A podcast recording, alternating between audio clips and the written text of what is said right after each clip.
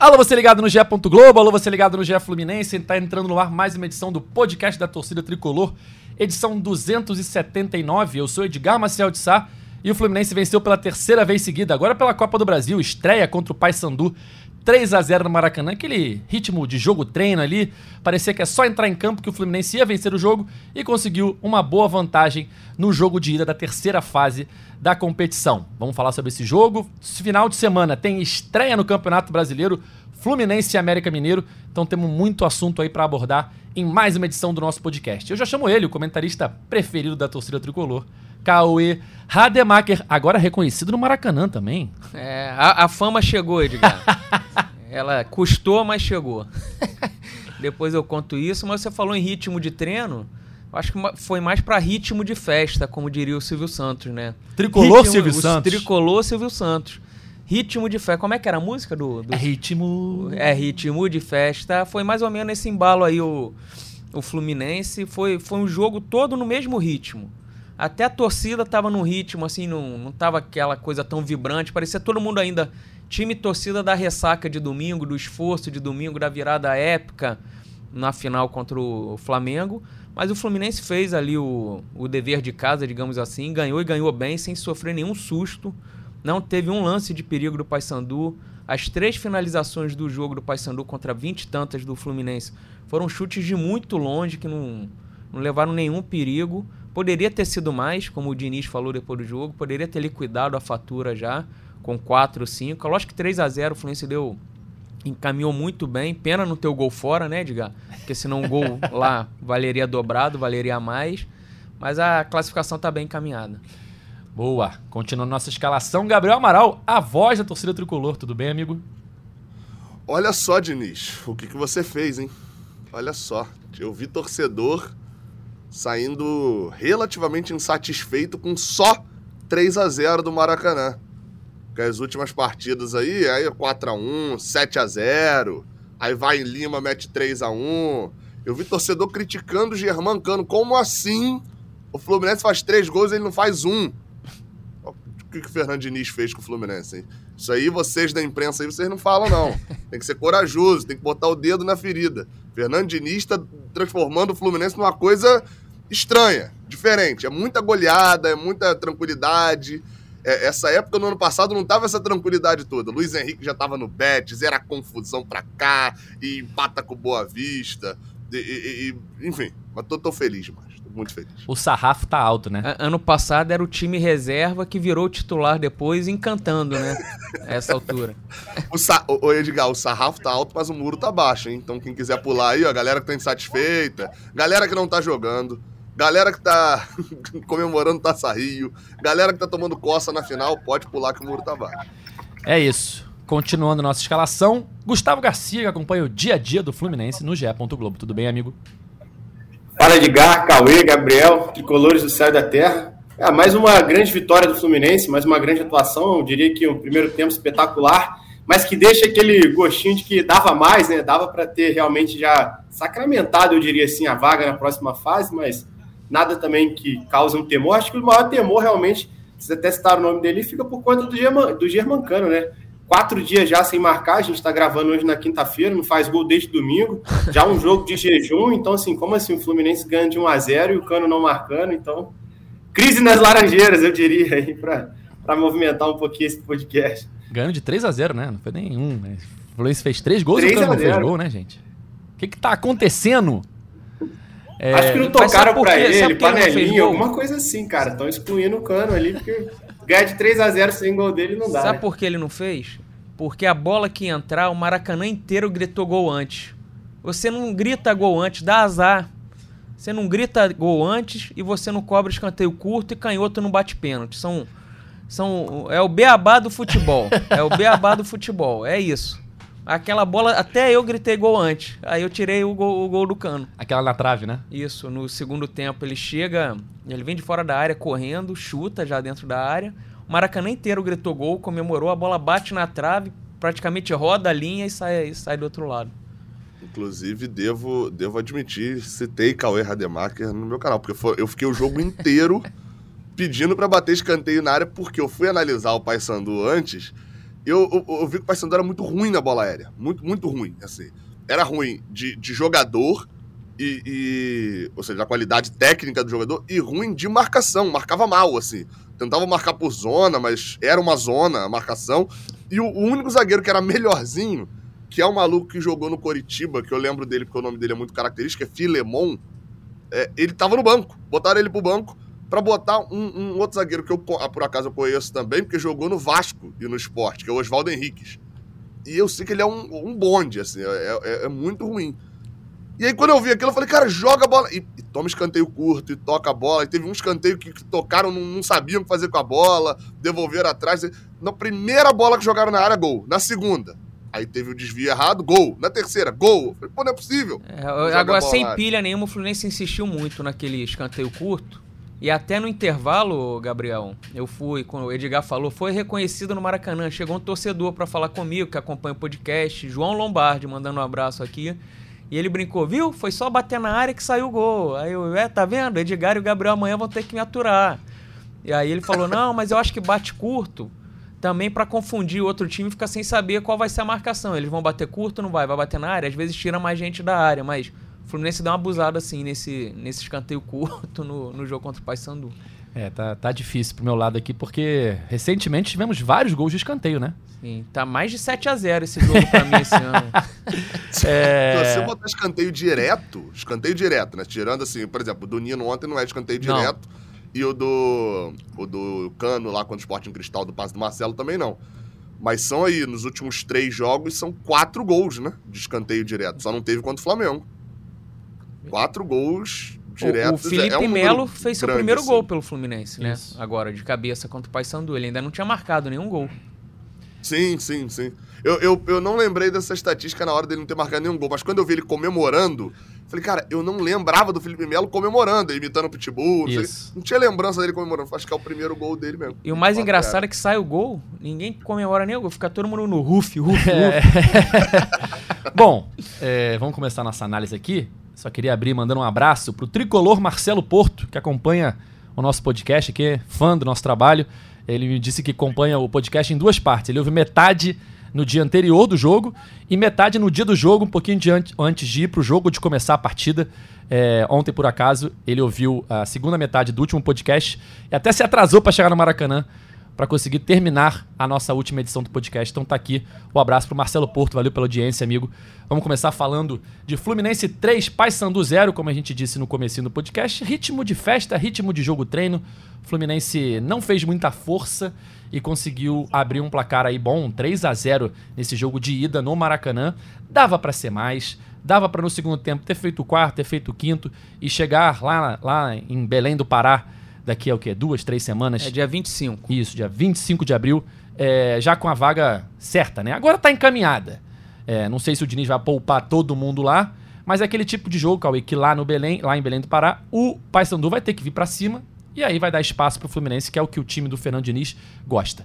Mas desse jogo no Maracanã, qual é a sua avaliação é, de um jogo três dias depois de um título que vai ficar marcado na história do Fluminense, mas que o Fluminense não precisou fazer muita força para conseguir um placar bom nesse primeiro jogo da Copa do Brasil, né? Sim, não precisou e no começo ali eu falei, Ih, vai sentir falta do Ganso, porque era o Paysandu, quase os 11 jogadores dentro da área ali protegendo a área. Eu falei, não tem ninguém no elenco que não seja o Ganso para dar aquele passe curto, né? Agora o Marcelo consegue dar umas enfiadas, mas o Ganso joga mais, mais perto da área. Mas até que o assim, eu gostei da atuação do Lima, não é uma não é, ele não, não é um jogador, é longe de ser um jogador como o Ganso, é outra característica, mas eu achei que o Lima jogou bem, roubou várias bolas. E mas o time foi construindo, foi com paciência, o gol demora até sair, que antes teve um pênalti escandaloso, cara, não marcado que eu, eu acho que tem que ser assunto aqui, mas Será? não não consegui entender o que que o Daronco viu, se ele achou que o Lima se jogou antes do jogador do Paysandu chegar, mas tem, eu vi o reprise só no telão do Maracanã, depois não vi em casa ainda, mas eu achei um pênalti muito claro. Para mim, Daronco demorou para saber se expulsar ou não o, o, o jogador do Paysandu, mas não deu pênalti. Mas o Fluminense não se enervou também, continuou botando a bola no, no chão. Oi. Só, só para apontar para depois não, não ficar muito longe, é pelo menos boa medida da CBF, né? De, de, de botar no telão é, aí, algumas regras, regras né, novas. É, O replay vai pro telão do estádio. Eu fico pensando que acho que tem estádio que não tem telão, né? É, Como é, é, é, é diante das, das é, características do estádio, né? Se não tiver telão, não tem o que fazer. Mas tendo Ah, telão, tá. o replay vai estar lá. é, o replay quando for pro VAR, né? Não é, não é a checagem do VAR, é quando o árbitro for pro VAR, né? Só pra, Isso, pra isso. galera entender. Não, é, vai ser muito mais rígido com reclamação. Ontem até os jogadores ficaram ali só em volta, mas não ficaram falando muita coisa. Isso vai ser muito mais rígido de cartões amarelos ali pra isso. E um outro detalhe também, só pra não passar batido, que tem agora, é que só seis jogadores podem ficar aquecendo. Ontem o Fluminense estava fazendo rodízio. Ia, iam seis, aqueceram, aí voltava dois, ia mais dois, enfim. Pra poder aquecer, o Diniz mandou todo mundo para aquecimento ainda no primeiro tempo. É, é, são mudanças que tiveram, inclusive, no VAR também. Não, foi um. Podemos falar logo do pênalti, né? Que eu acho que foi um ah, acontecimento. vambora, né? E não entendi. Se alguém entendeu, ansioso aí se a CBF vai liberar o, o áudio do VAR, liberava no Campeonato Brasileiro, né? Pra gente entender o que que o, que que o Daronco enxergou ali pra não marcar esse pênalti. Porque foi muito claro pra mim. Cara, é, é, vendo o replay, é, eu acho que o pênalti é no choque no quadril do Lima, né? Porque não é embaixo, não há contato ali embaixo no pé e tal. É o choque no quadril. E, cara, e na hora, assim, eu fiquei pensando, cara, tira o jogador do Paysandu da jogada. É gol do Lima, ele ia rolar pra dentro do gol tranquilamente. Então, poderia não ter sido falta, mas foi. Houve um contato, houve um choque. E aí, quando o VAR chama, e ele ficou ali um, dois, três minutos, a demora já me deu a entender que tinha algum problema. No sentido de que ele poderia não dar. Ou então essa questão do Cauê, que estava tendo uma definição, se era para amarelo, se era para vermelho, enfim. Que era mais difícil. Mas eu comecei a achar, ele não vai dar. Tá demorando demais. É um lance muito claro, assim, no sentido de que foi, então dá logo, não tem por que demorar. A demora me deu a entender que alguma coisa de hum, que a gente não estava esperando seria decidida. E foi o que aconteceu, ele não deu o pênalti, ninguém entendeu até agora muito bem por quê. Fala, O Cauê. lance foi bem na frente dele, né? Ele tava bem colocado ali no. Então ele com certeza voltou pro VAR e falou: "Não, eu vi exatamente isso, pra mim não foi". O VAR ficou mostrando ali e pra ele, por algum motivo ele não deu. Não sei se ele achou que o Lima já começou a se projetar pra cair antes do, de chegar ao toque, alguma explicação nesse sentido. Cara, e, e até o Ô. Gustavo. Fala, Gustavo. É, eu ia falar isso, Edgar. Só para levantar essa bola, é aproveitar que o Fluminense está em uma fase muito boa, o time está ganhando, então quando está ganhando é, é bom falar, porque senão fica falando, ah, quando perde, ficam levantando essa bola, ficam falando que é discurso de perdedor, de, enfim, de chorão. Mas eu acho que o Fluminense, a torcida, enfim, o clube tem que rever, porque se você for analisar os últimos quatro jogos, eu até separei aqui os lances, né? No primeiro Fla-Flu lá, que o Fluminense perde 2 a 0 tem a expulsão do Samuel Xavier, que é um lance de interpretação, que aí a torcida pode avaliar, o clube, enfim, cada um vai ter uma opinião. Mas aí tem também o lance do Léo Pereira do, com o Arias, que o Arias corria em direção ao gol. Aí você passa para o jogo do esporte em cristal. Aquele pênalti não dado no cano que foi criminoso, que a torcida até lembrou lá da situação do Washington em 2008, com o VAR, que o cara tira a camisa do cano, leva para casa, enfim, guarda de recordação. Aí você vai para o jogo do Flamengo, que decidiu, né? O Fluminense ganhou de 4 a 1 o, o, lance do Pedro, que foi muito semelhante ao do Samuel Xavier, e o Pedro não toma nem cartão amarelo no começo do jogo, e agora esse pênalti do Lima, né? Então, assim, são, são quatro jogos em que, assim, tirando o jogo do Flamengo, o primeiro em que o Fluminense perde, mas depois consegue reverter, você tem, tem lances polêmicos de arbitragem, e a arbitragem agindo, de certa forma, contra o Fluminense, né? Eu acho que aquele pênalti contra o Sport Cristal mais claro, esse do Samuel, esse do, do Lima também, eu achei que também foi muito claro, a imagem mostra claramente o que ele, que ele tocando no Lima, enfim. Então, assim, eu acho que, que isso precisa ser falado, né? Aproveitar essa maré boa para não falar, ah, só fala de arbitragem quando, quando tá perdendo, enfim, mas acho que tem que ser ressaltado isso aí. Tem um detalhe aí também sobre o pênalti, o Edgar falou um ponto que é importante, e eu vou acrescentar, que é, é se você tirar o jogador do Paysandu da jogada, o Lima faria o gol. Beleza. E se você colocar o jogador do Paysandu na jogada sem ele encostar no Lima, o Lima também faria o gol. Se você t... a bola seguiria o mesmo curso. Eu, até falei isso na, na hora lá, eu falei, cara, se o jogador do Paysandu toca na bola, você tinha como dizer que foi meio que um choque de jogo, que ele toca na bola primeiro, você tinha como argumentar, mas ele não toca na bola, ele só encosta no Lima, e o Lima faria o gol. E aí você parte para aquele ponto lógico, que é a mesma coisa do, do pênalti do Germancano lá contra o Sport em Cristal, que é a bola tá com o Lima, ele tá na pequena área, é só ele escorar para fazer o gol. Por que, que ele vai cair sem receber um toque? Se ele puder fazer o gol, ele vai fazer o gol. Não é como se ele estivesse saindo da área e, e, no que ele tá saindo da área, o jogador vem dar o tranco, ele, pô, pô, vou perder a jogada aqui e tal, vou perder na corrida e vou me jogar. Não, ele tava para fazer o gol, pô. Pra que, e ainda seria mais engraçado, né? Porque para que, que ele ia trocar um gol dele por um gol de pênalti de outra pessoa, né? Não faria sentido. Então, é, errou feio o Daronco, e aí vai lembrar, né? Esses erros que o Gustavo citou, os três tinham VAR. É. O VAR não, o VAR não conserta a arbitragem ruim. Exatamente. Foi o que o Gustavo falou, assim, é, o time tá jogando bem, tá ganhando, e a gente tem que falar do mesmo jeito, assim, não é porque ganhou, porque perdeu. Eu acho que a gente tem que ressaltar o que aconteceu em campo, independentemente do resultado e independentemente se for a favor do Fluminense. Aqui no caso é um podcast sobre o Fluminense. É que muitas vezes a gente eh, cita, ano passado, ano retrasado, aquele lance do Cerro Portenho, quando eu citei aqui que foi um absurdo, a, não anula, a anulação, a não anulação do gol, né? O a anulação, perfeito. Anulou o gol do Isso. Cerro. A anulação do gol do Cerro, e sendo que o Samuel Xavier dava condição e o VAR não viu e tal, aí um monte de torcedor, pô, tá falando que o Fluminense foi favorecido. Tem que falar, gente. Pra gente ter credibilidade quando a gente for falar o contrário. Então eu tenho que falar quando for favorecido, quando for prejudicado, tem que falar quando ganhar e quando perder. Tem que falar sempre, porque senão parece que tá falando, no caso do clube, né? O clube só reclama quando perde. Acho que o clube tem que reclamar quando ganha também. Fala assim, ó, houve um erro absurdo no jogo. Porque senão parece que só reclama quando perde, quando interessa. Não, tem que mostrar ali, porque o objetivo maior tem que ser a melhoria da arbitragem. Não é beneficiar o, clube X ou prejudicar o clube Y. Enfim, é, foi o que o Gustavo falou. Foram quatro jogos seguidos com lances que a gente pode falar que houve é, um erro. é, a expulsão do Samuel Xavier e a não expulsão do Pedro, o problema pra mim é a falta de critério.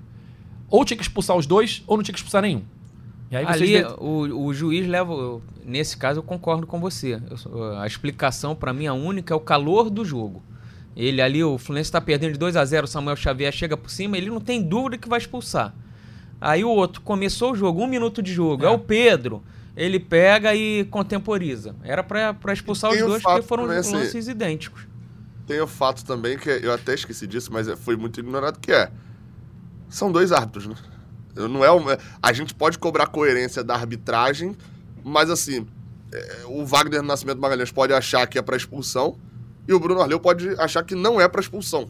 São dois árbitros diferentes. né, Aí, assim, caso. até a arbitragem do Bruno Arleu bem superior à do Wagner. Alguma coisa aí que eu esqueci o sobrenome. Wagner Eu. Magalhães. Eu não fico elogiando muito, não, hein? Não, eu, achei melhor. Tô eu- comparando os dois jogos. O, a do Ah, segundo tá, jogo melhor que o primeiro.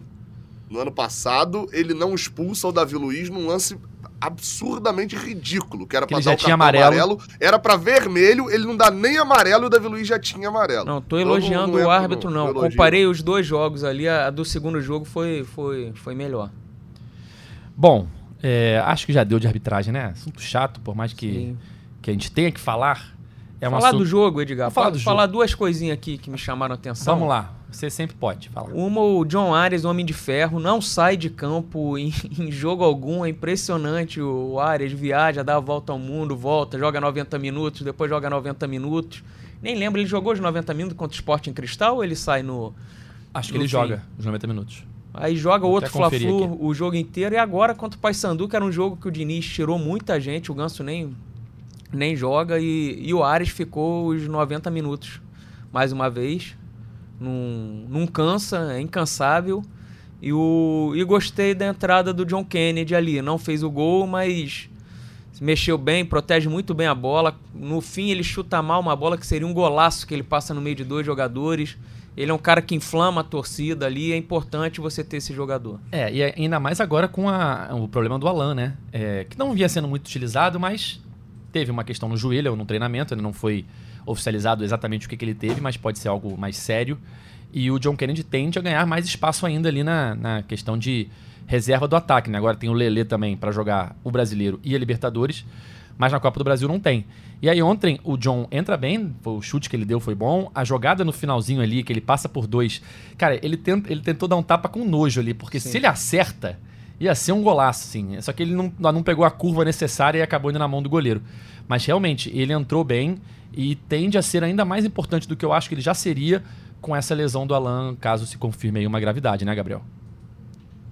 É, assim, o Diniz no- na pós-coletiva é um assunto que provavelmente a gente vai falar, que é Alexandre Jesus de lateral direito. Mas o Diniz, quando ele deu a, a coletiva, ele respondeu dizendo que era uma, é uma posição que ele tem muitos jogadores. Não, essa posição tem muitos jogadores, então o trânsito estava engarrafado para Alexandre Jesus ali, a gente está testando ele na lateral, então, beleza. Aí eu discordei frontalmente do Diniz, que eu fiquei fazendo a conta e falei, cara, a gente tem, beleza. Tem Cano e Keno, são os titulares. Acho que acabou aquela história também de bota o Keno no banco e tal, partidaça do Keno também né, é, é, contra o Paysandu, que jogou muito bem. O primeiro tempo, se você olhar ali os melhores momentos, tá tudo na, no, no, pé do Keno ali. Os lances pelo lado esquerdo, foi bem contra o Flamengo também. E esse tem Cano e Keno. Aí beleza, você olha para o banco, você tem os recém-chegados Lele e John Kennedy, que acabaram de. Né, o Lele acabou de chegar, o John Kennedy acabou de voltar. Sendo que o Lele não pode atuar na Copa do Brasil. Né? Tem esse detalhe. Você tem o Alan lesionado e acabou, e o Alexandre Jesus. Então, assim, você só tem John Kennedy e, e, e Lele, sendo que o Lele não pode jogar na Copa do Brasil. Então, que, quem é o banco do ataque do Fluminense em jogos da Copa do Brasil hoje? John Kennedy e Alexandre Jesus. Não tem nenhum outro nessa, nessa conta aí. Tem que subir o que... Cauã Elias ali do Sub-17, que tá arrebentando com a amarelinha.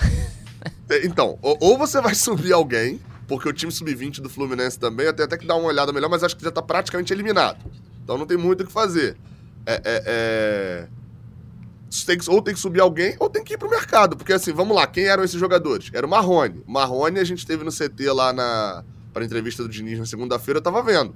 O time tava todo treinando no campo. O Edgar sabe o número dos campos lá. Aquele campo que tem o, do, o, a, o, o, grafite do Castilho. Aquele é o 3, né?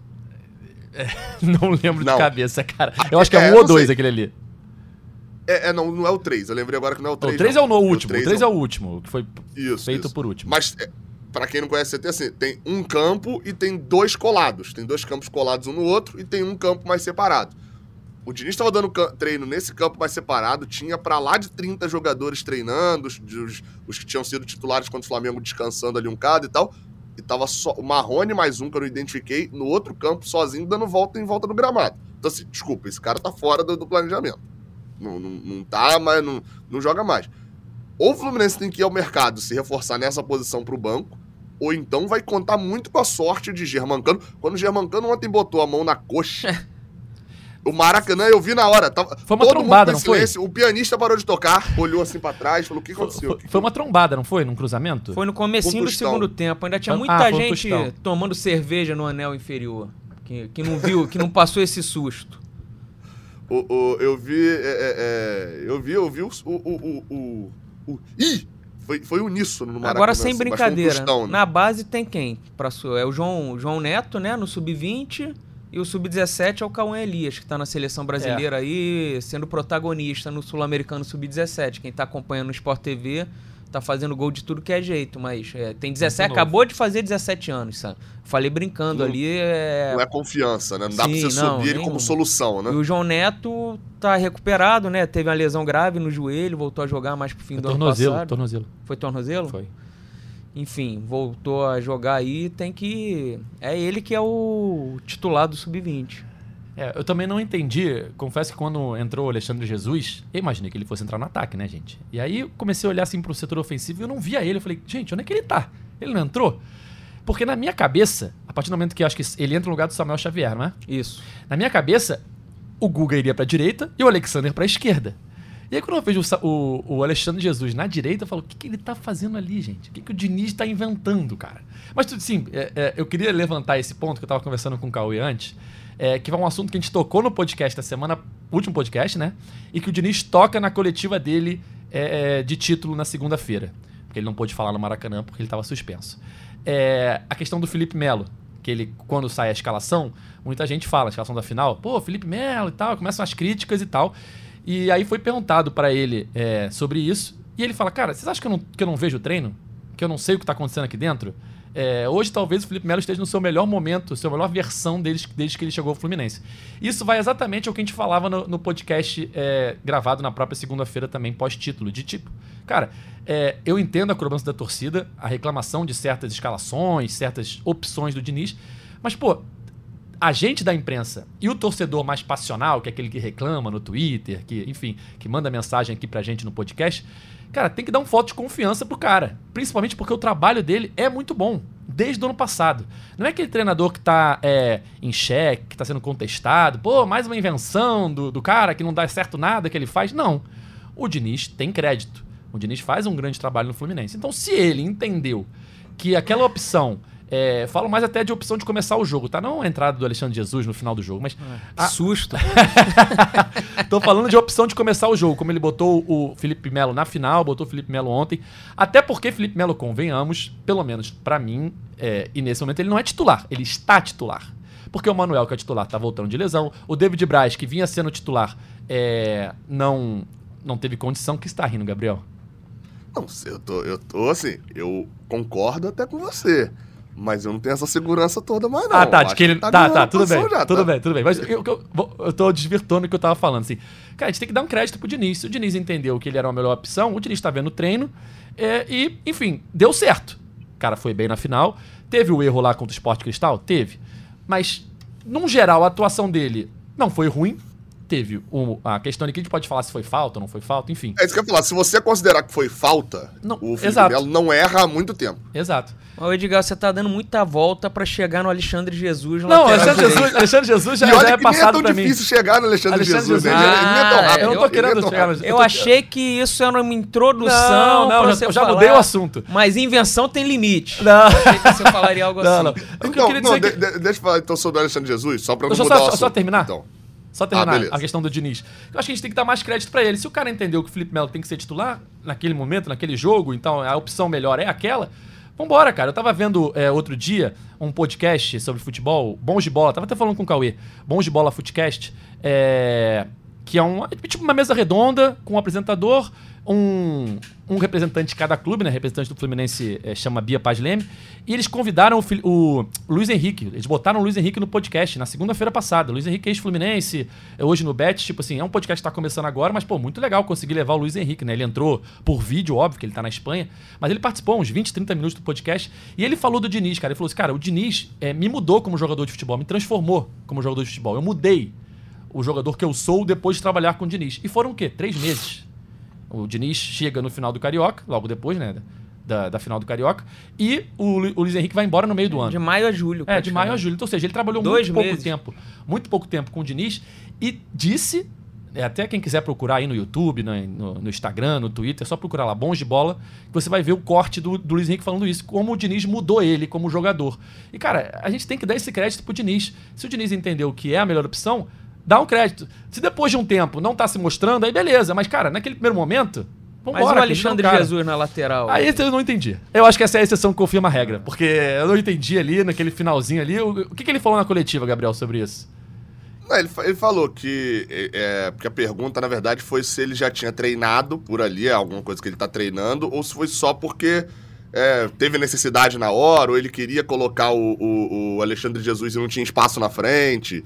E aí ele fala que, que era não, o que assim, parecia, que né? Desculpa, Gabriel, só antes. Era o que parecia, né? Vou botar o cara ali para tentar fazer mais gol. É alto, de repente no cruzamento ele aparece lá. É... Eu não sabia que ele treinava, né? Não, o problema é que de repente no cruzamento ele aparece. Só que ele tava de lateral, era ele que cruzava. Era é. ele que era pra cruzar. Só o Didi é, Mocó assim... cruzou e foi pra área cabecear no, no Maracanã. eu, eu acho que tem um Foi mal, em Os é Trapalhões e o Rei do Futebol. Um, um belo filme que marcou minha infância. E tem o Chanfle também, disso pouco se fala, né? O filme do Chaves, que o Chaves é ah, é jogador, o Chaves faz a, mesma coisa. Isso, já foi aqui que já foi falado, né? A gente vai ficando velho e vai esquecendo as coisas. é, e aí, assim, eu, eu acho que Alexandre Jesus, se você parar pra pensar ali, ele, é, o Diniz fala uma, uma frase, tem como utilizar a própria frase do Diniz. Ele fala assim, não, na Série A não tem jogador ruim. E eu até concordo com ele, que se você pegar ali Série A e botar em qualquer pelada que a gente joga, esse jogador vai destruir. Todo jogador que tá na Série A era o craque da escola dele. Isso é fato. Na Série A não tem jogador ruim. Só que para mim o Alexandre Jesus não é jogador de Série A. tem essa diferença. Ele tá no Fluminense, mas pra mim ele não é. Assim, é, ele errou algumas coisas que, pô, não é erro dele ter entrado de lateral ou de centroavante. Ele errou domínio de bola, Teve um, um, lançamento que foi uma virada de bola que tá ele e o John Arias. Ele atrapalha o John Arias, que ele domina na frente, domina errado. Aí depois o John Arias dá um passe para ele. Nem é um passe tão bom, não. Mas a bola tá saindo assim, ele não consegue evitar a saída. Então, assim, ele, ele errou um passe. É óbvio que a carga de crítica nele é muito maior. Só que quando você tá nessa situação, você tem que ter cabeça, além de futebol, você tem que ter cabeça de entrar, fazer o simples e não errar. É o que eu falei do Felipe Melo. O Felipe Melo tá há três jogos, se você considerar que foi falta nele lá contra o Sport em Cristal, ele não errou. Ele ganhou. Aí ele vai, faz o gol, faz uma boa partida pro Flamengo e ele ganha confiança. O Alexandre Jesus não tem isso. Ele, o Diniz fala na coletiva que ele entra como lateral, ele já tá. É, é, ele já jogou como centroavante, a posição tá muito cheia e estão testando ele nessa posição. A posição não tá cheia. Né? O Diniz, para dizer que a posição tá cheia, como eu falei antes, citou John Arias no ataque e citou o Alan que tá machucado. Então, assim, a posição não está cheia. Que, que me pareceu ontem, tá? Falta de elenco, cobertor curto. O Diniz, hum, não dá para culpar o Diniz pelo, pelo péssimo segundo tempo sem fazer nenhum gol. Né? Obviamente de zoação, mas não dá para culpar o Diniz pela falta de gol no segundo tempo. O Diniz com 15 minutos botou o André pra zaga botou o John Kennedy, botou mais um atacante.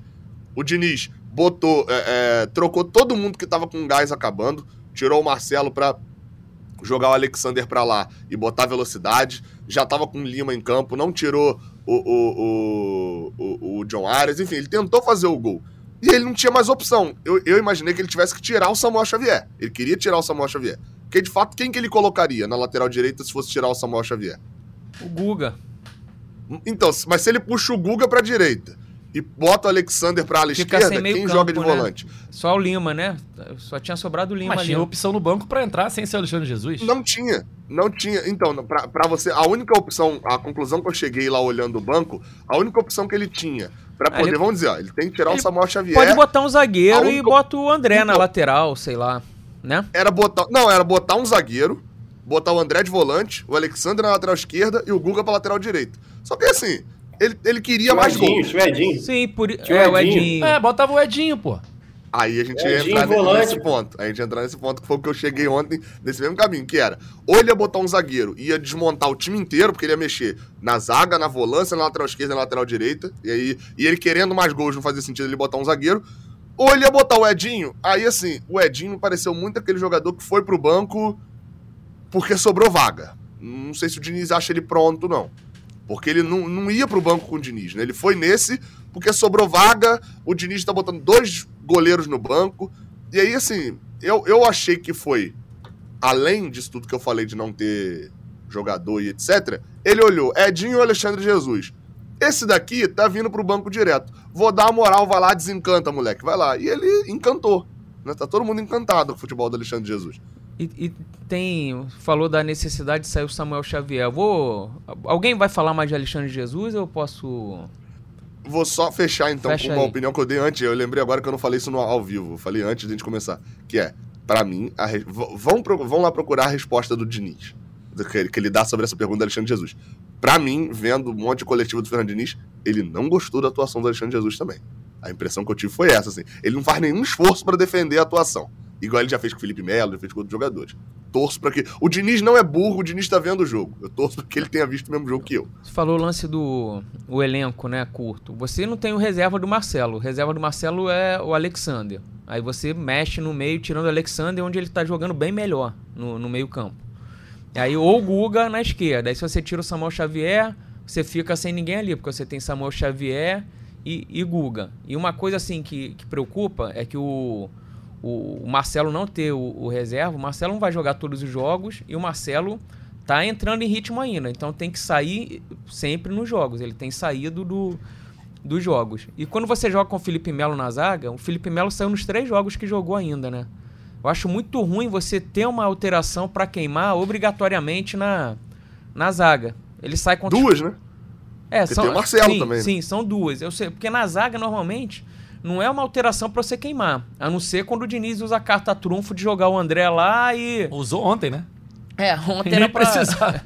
mas, que... é, mas é porque tirou é, o Felipe sim, Melo, sim, né? Sim, Aí recuou o André, mas você já é, saber que vai tirar o Marcelo e você, se é obrigatório você tirar o Felipe Melo, você já sai com menos duas. Tudo bem que são cinco, mas é muito ruim você já, já ter cinco para duas para queimar. Eu acho que ontem foi quase que um laboratório também, o segundo tempo para ele, né? Ele acabou testando, testando muito, mas assim, eu acho que, é, pelo menos assim, eu acredito eu que o Manuel, agora que voltou a ser relacionado, ele volte a utilizar mais o Manuel, né? Porque o Manuel até então vinha muito bem. Eu acho que não tinha necessidade de tirar o Manuel do time até a lesão dele. Eu acho que era um jogador que vinha importante também, vinha sendo importante, vinha fazendo gols. Ano passado foi importante com gols também. Só que eu acho que, eu acho que pelo que o Cauê estava falando também, acho que expõe muito o que a gente até falou aqui, né? O Fluminense talvez tenha um grande time, talvez hoje o time do Brasil a ser batido, estou dizendo assim, no 11 contra 11 ali, mas se a gente for avaliar o elenco como um todo, ainda faltam algumas peças para um algo a mais, né? Eu acho que é, é, em algum dado momento o Fluminense vai precisar dessas peças. Eu acho que ontem o Diniz, acho que assim, tirar como parâmetro esse segundo tempo, acho que a gente tem que levar tudo em conta, né?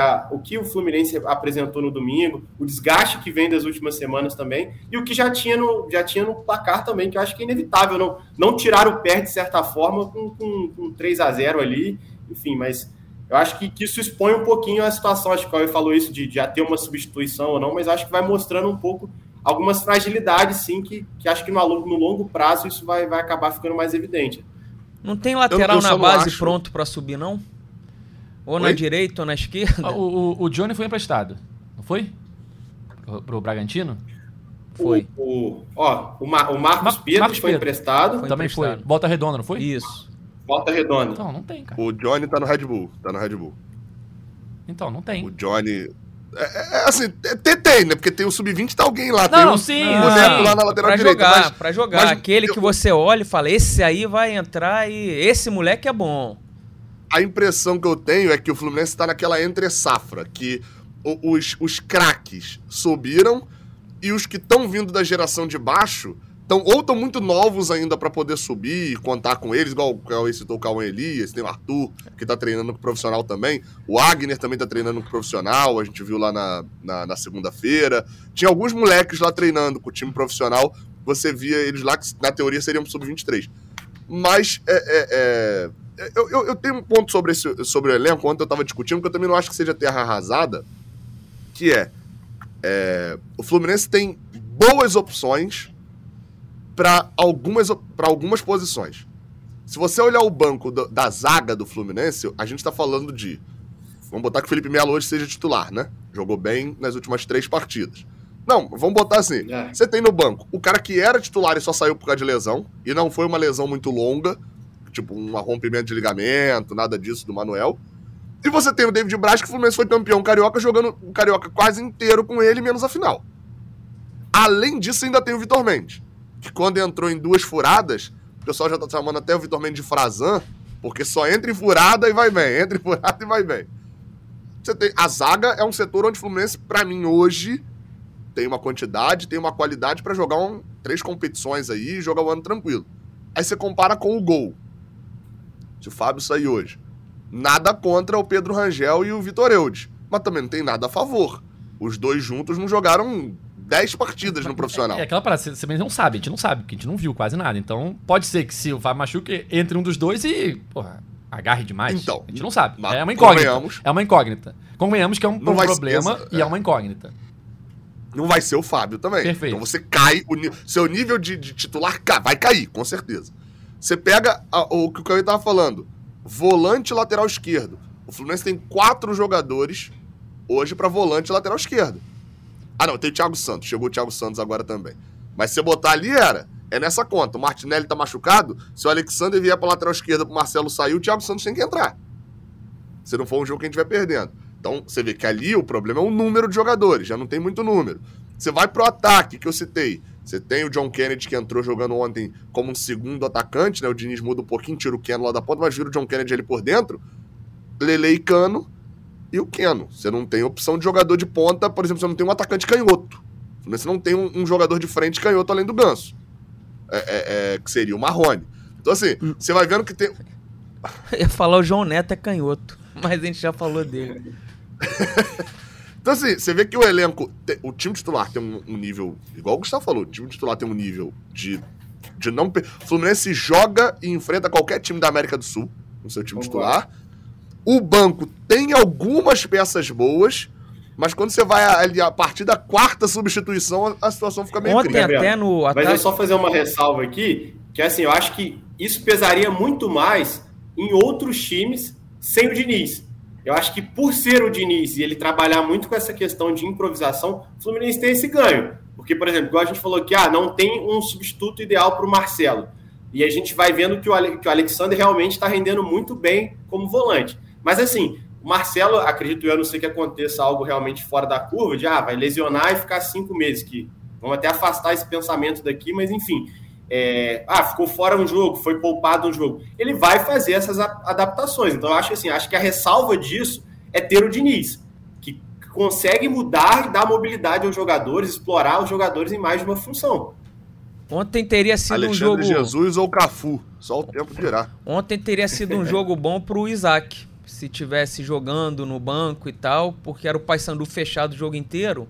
Ali no segundo tempo, quando entra Pirani e Giovani, se você tem o Isaac ali, era um cara É, driblador, E né? a questão dele também não é muito grave, né? Foi o nariz e tal, que ele É, fraturou. porque ele Mas chegou ele a voltou a treinar postar. essa de- semana. É, Ah, o então. voltou a treinar no então, CT essa é- semana. É, então. Fluminense renovou o contrato recentemente. Isso, isso. É, enfim, é, tem essas questões de, de elenco, Gabriel, até como você estava falando, eu fiquei pensando, cara. é, se- no último podcast eu falei exatamente isso e fui detonado no chat aqui. Torcida tricolor me xingou de tudo e quanto é nome. Não- enfim, é a realidade. Por isso que eu falei um que não é live. Não tem É chat isso, hoje. você é gente tá espertinho. só gravando. Você é espertinho. Hoje que a gente não tá ao vivo, mas você falou a mesma coisa que eu falei semana passada e seria detonado aqui no, no nosso chat aqui com a exigente torcida tricolor. É, cara, nos assuntos que eu levantei aqui do meu roteiro, eu já falei tudo. Agora é o- projetar o América Pro- é, Mineiro, né? projetar Pô, Não, pouco se fala, não, rapidinho. Pouco se fala a quem interessa omitir a seca de gols de Germancano. A mídia não fala disso. O Isso Gustavo. é Crise nas fala, né? O jejum. Crise nas Laranjeiras. Qual foi o último jogo que o Fluminense fez três gols ou mais e Germancano não fez gol? Isso é uma, isso é uma boa estatística. Neste Sabe, jogo. Gabriel? Eu É. sei que eu fui procurar, Ah, não lembro de cabeça não. Nesse jogo, uma dica, nesse jogo, um jogador que hoje está no Atlético Paranaense foi muito bem. 5x2 de Curitiba. Exatamente, ponto pro Edgar aí. Quem é o 5x2, jogador do- Germancano não fez gol. O William Bigode entrou e fez dois gols no finalzinho. Ah, Com duas assistências de Michel Araújo. Assistências do São Paulo para gol do Atlético Paranaense, né? Se você parar pra pensar. É, foi a última vez que o Germancano deu uma assistência só naquele jogo. Foi a última vez que o Fluminense fez três gols e não. E, e o Germancano não fez Mich- nenhum. Michel Araújo, que hoje joga pela esquerda no São Paulo, improvisado, ali na ala esquerda, não sei se é lateral, mas acho que é ala esquerda. E não foi improvisado no Fluminense na esquerda, né? O Fluminense que adora São improvisar Paulo tá alguém. bem servido, tá? O Michel, o Caião, o Caio Paulista. Capoeira já virou banco. Do Michel. Ah, é? Do São Michel. Paulo, o São Paulo é o Fluminense de 2020, cara. A conclusão que eu tô chegando é essa. Uma hora eles vão convidar o Felipe Cardoso pra chegar por lá também. Já teve o Hudson. Uma, ou daí vai, vai parar lá. Vai sair do Santos e vai pro São Paulo. Pode esperar. Cara, uma outra informação inútil que eu estava pensando outro dia é num futebol atual de muitos nomes com sobrenomes, né? Fulano Ribeiro, Fulano Silva, Fulano Jesus e tal. O Fluminense tem um time titular praticamente com nomes únicos. Fábio, Marcelo, Nino, Manuel e aí Samuel Xavier, que é a exceção que confirma a regra. André, Alexander, Ganso, Cano, Kenny e Arias. Olha aí. Lembra a seleção de 70, É. né? Que era mais ou menos Ainda assim. temos Lele. Ainda temos Lele no Era banco. Pelé, Rivelino, É, Gerson, é Jairzinho. Futebol das antigas. É, o que tinha mais era Carlos Alberto Torres. Aí eram três nomes, não É, eram só dois. É. Mas ainda temos no banco Lele, temos Guga.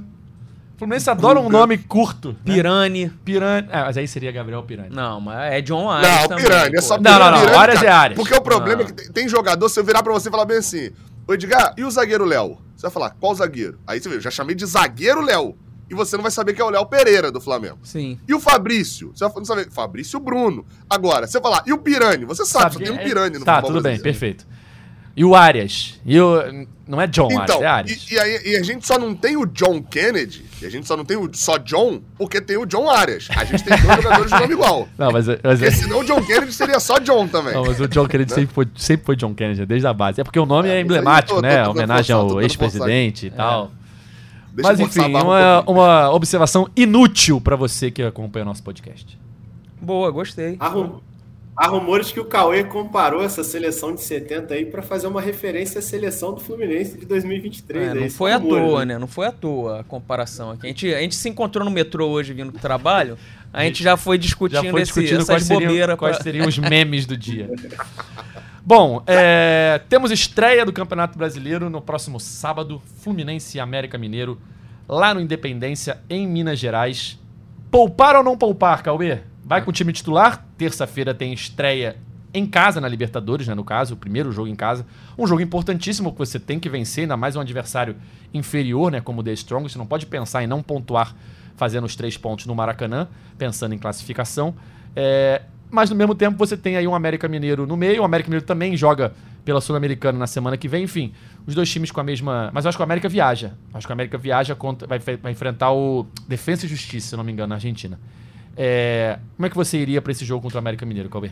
É, Essa sequência, esses dois jogos aí, o América é o jogo mais difícil da história do Fluminense. Perfeito. Vai ser dificílimo e o The Strongest é o mais importante da história do Fluminense, porque The Strongest tem que ganhar de qualquer jeito. São pontos E vai vir irrecuperáveis. fechadinho, né? Vai vir fechado, o goleiro é- parece ser muito bom. Todos os jornalistas bolivianos, quando foi analisar o The Strongest, falavam do goleiro deles.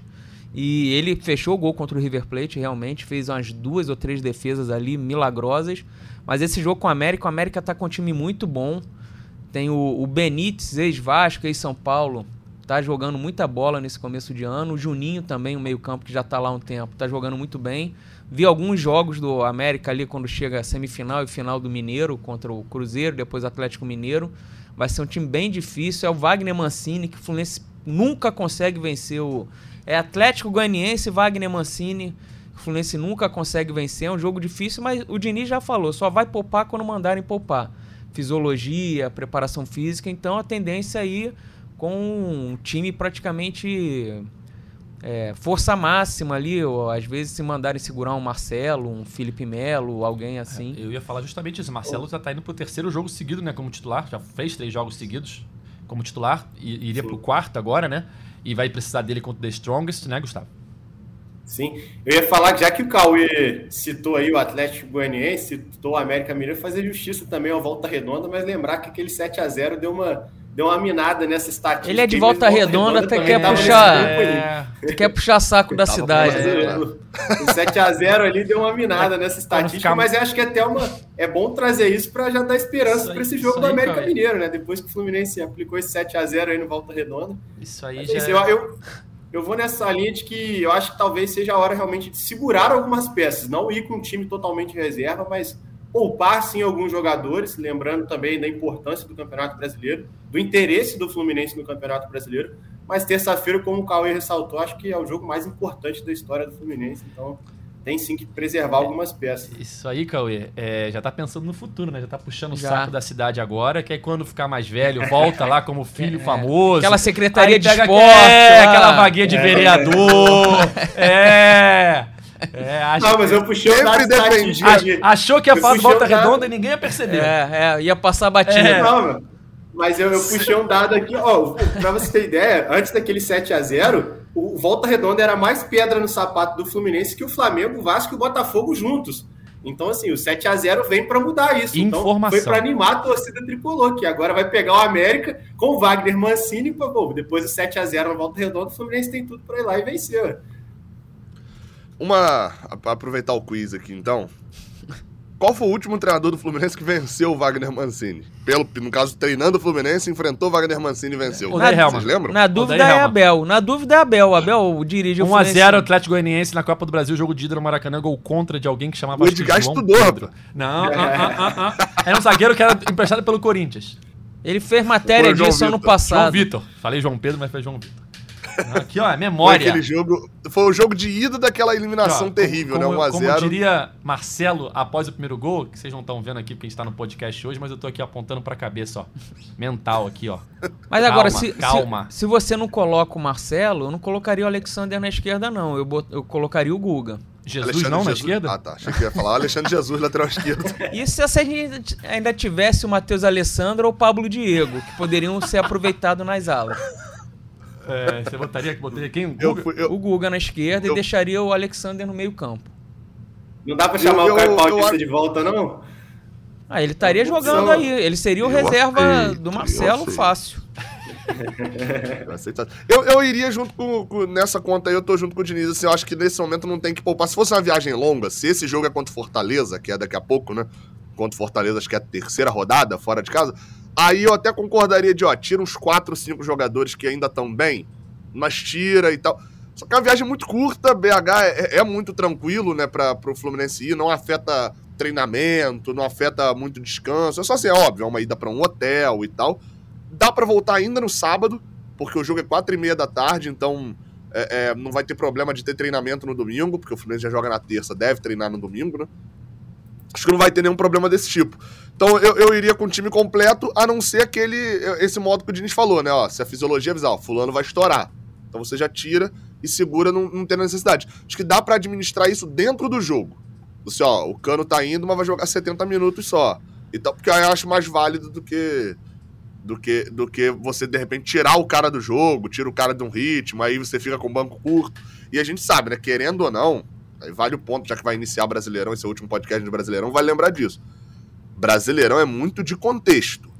Se você. é, O Brasileirão, ele não é. A galera fala, ah, três pontos valem a mesma coisa que o campeonato inteiro. Vale. Mas você fazer três pontos quando você tá em 16 é muito mais difícil do que quando você tá em sétimo. Então o Fluminense precisa tirar qualquer contexto de rebaixamento, já de cara.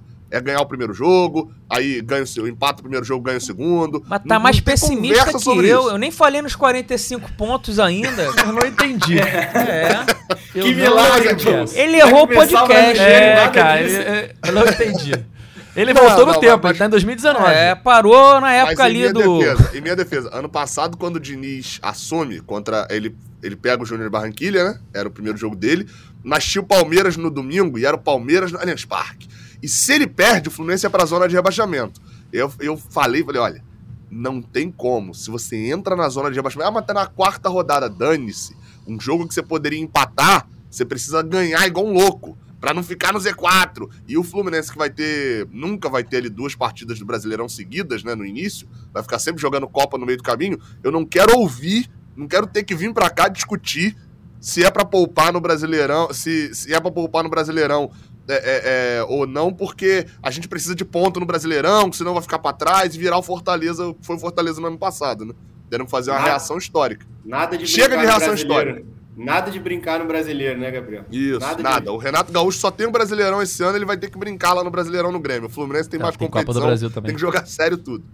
O Grêmio tá na Copa do Brasil ainda.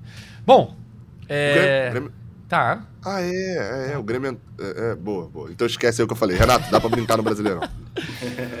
Bom, galera, vamos encaminhando aqui a reta final do nosso podcast, edição 279.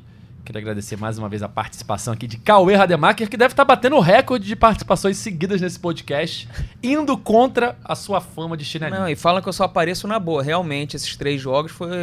A gente Tem veio esse. na boa. É, verdade. Mas eu tava aqui pós-Fla-Flu. O primeiro jogo, jogo de ida. Eu tava aqui, botei a cara, sujeito aqui. Mas eu queria. Eu esqueci de falar uma coisa que eu não posso esquecer. O Fluminense tem que melhorar essa plataforma de venda de ingressos urgente em jogo de grande apelo. Não dá pro torcedor sofrer o que sofre nas duas vezes. Foram dois jogos de apelo esse ano. O segundo jogo da final Fla-Flu, plataforma mando do Fluminense, então venda do Fluminense. E a abertura agora pro jogo contra o The Strongest, que foi não foi igual foi o Fla-Flu, que ficou horas fora do ar, parou, retomou, mas também o torcedor que tem direito pode comprar dois ingressos, só conseguia comprar um. Torcedor que ficou 40 minutos, uma hora, duas horas para conseguir comprar. Não deve ser uma coisa tão difícil você conseguir. Ah, é muita procura ao mesmo tempo, muita gente. Você tem que estar preparado para isso. Aconteceu no Fla-Flu, era para ter sido problema zero para o jogo contra o The Strongest e não foi. Continuou um monte de problema. Aí o torcedor sofre, o torcedor fica pé da vida, o cara deixa de ser sócio ali no rompante e nisso aí isso não pode acontecer. Perfeito. Gabriel Amaral, muito obrigado pela participação. Valeu, valeu. É, ótimo vir fazer podcast de vitória. Espero que na segunda-feira, aquele podcast que já é pós-vitória da América, pré-jogo da Libertadores, a gente esteja, esteja feliz assim. 3 a 0 e, e só pra finalizar aqui, ótima vantagem. Fluminense, a gente ainda não viu os jogos da quinta-feira, a gente acabou não ressaltando tanto isso, mas o, o, o, o Internacional quase se complicou, ganhou só por 2x1 em casa, o Palmeiras quase se complicou com a Tombense, o Corinthians perdeu fora pro Remo. Então assim, ah, mas o Paysandu... Não, o Paysandu é isso que você, você tem que Ganhou fazer. do Remo Pegou outro um time dia. da Série C, ganhou, mais fraco. ganhou do Remo outro dia, o, O- Paysandu. Exatamente. O Atlético Paranaense perdeu pro CRB. Boa, boa lembrança também. Então, assim, você tem que fazer. Ah, mas se foi. Fluminense pegou um time fraco. Exato, você pega o time fraco, você faz 3 a 0 e, e praticamente garante a classificação. Bom, Gustavo, valeu. Valeu, Edgar, Cauê, Gabriel. É, eu só queria falar, falar o seguinte, é, que a gente volte aqui, né, sem ter que falar nessa crise aí do Germancano, né, que ele consiga voltar a marcar, definha esse jejum aí, e o Fluminense volte a respirar, navegar em mares tranquilos aí com o Germancano marcando, sem crise, né? Perfeito, ótima observação. Antes de encerrar um convite, nossa Liga GE Fluminense no Cartola já está aberta. Você que tem o sonho de cornetar o Fluminense ao lado de Cauê Rademacher, entra na nossa liga, vença o mês e será o nosso convidado Ó, para participar. Eu recebi a mensagem sobre isso. Leonardo Tinoco Domingos. Ele mandou, pô, fala pro Edgar ver isso direito, porque não tá aparecendo a liga. Então. isso cabe ação, ó. O cara tá Ó, na bronca. Entra lá no Cartola, bota lá buscar liga, GE Fluminense. É, a flâmulazinha lá tem as cores do Fluminense. Pra ter certeza que é a liga certa, é só entrar lá que na descrição tá escrito que o campeão participa, o campeão de cada mês participa do podcast. E o presidente da liga sou eu, então está meu nome lá, Edgar Marcel de Sá. Só entrar lá. É, normalmente a gente tem, nos últimos dois anos, né, que a gente fez essa, essa ação de convidar os campeões, a gente tinha em média 400 participantes em- nas ligas. Esse ano estamos ainda com 50, né? O pessoal tá entrando. Eu vou deixar a liga aberta até o início da. até o fechamento do mercado na segunda rodada. Até ali dia 20, acho que é 22 de abril, que é o sábado da segunda rodada. Por quê? Porque o mês de abril só tem três rodadas. Então eu não posso deixar para deixar as pessoas entrarem antes da última rodada, que o cara pode estar com uma pontuação muito alta, ele já entra líder da liga.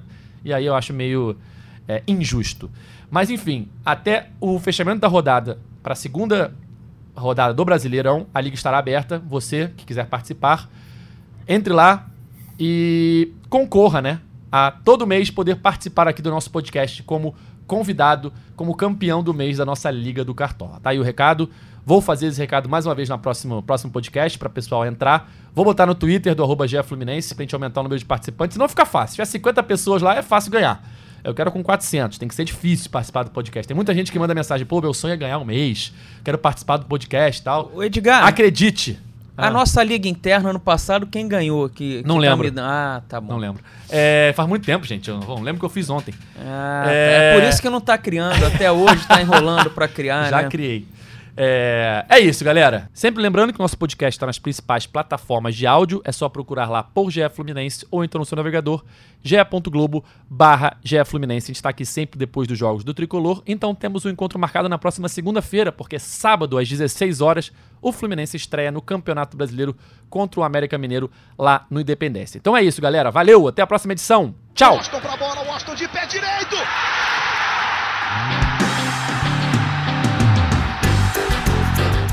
é o GE Fluminense.